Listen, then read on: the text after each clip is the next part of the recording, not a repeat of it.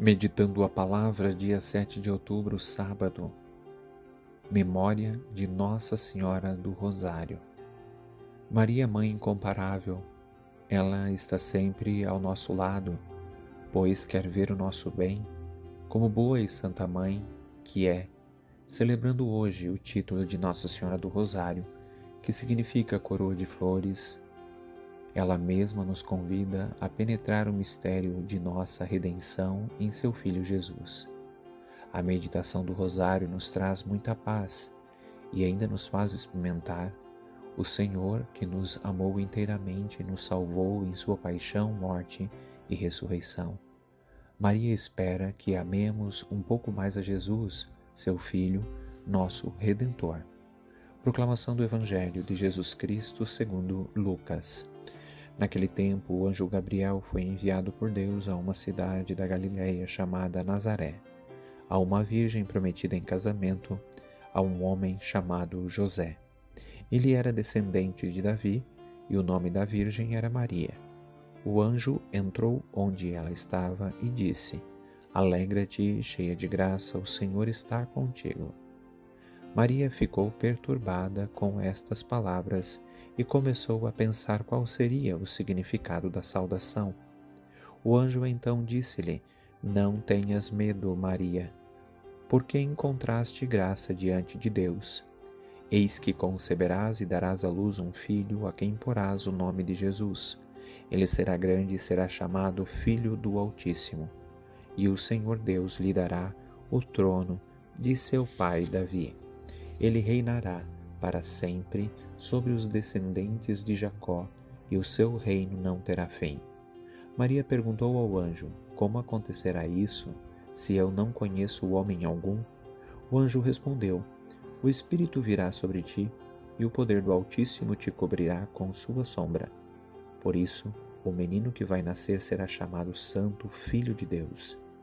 Também Isabel, tua parenta, concebeu um filho na velhice. Este já é o sexto mês daquela que era considerada estéril, porque para Deus nada é impossível. Maria então disse: Eis aqui a serva do Senhor faça-se em mim segundo a tua palavra. E o anjo retirou-se. Palavra da salvação.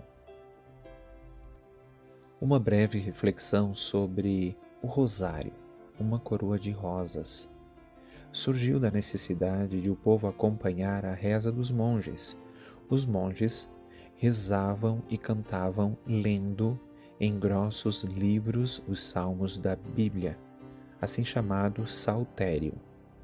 Mas, como o povo não soubesse ler, então rezava Pai Nossos e Aves Marias, seguindo a ordem do canto dos monges. Eles organizavam a oração mais ou menos assim: um salmo introduzia a oração, seguida de dez outros. Assim surgiu o rosário, com as dezenas, como temos hoje, um Pai Nosso seguido de dez Ave Marias. Além disso, para não se distraírem, enquanto rezavam com os lábios, meditavam as passagens mais importantes da vida de Jesus, que nós chamamos os mistérios. Essa prática penetrou tanto o gosto popular que ainda hoje é estimada e usada na Igreja. Por intercessão de Nossa Senhora do Rosário, Deus Todo-Poderoso, vos proteja, vos acompanhe, lhes dê uma verdadeira devoção à Virgem Maria, a Virgem que a devoção sempre foi seguir, servir e amar o seu próprio filho em todos os momentos. Nada te perturbe, nada te amedronte, tudo passa. Só Deus não muda, a paciência tudo alcança, quem tem Deus nada falta, só Deus basta. Deus te abençoe por intercessão de Nossa Senhora do Rosário e Santa Rita de Cássia. Em nome do Pai, do Filho e do Espírito Santo. Amém.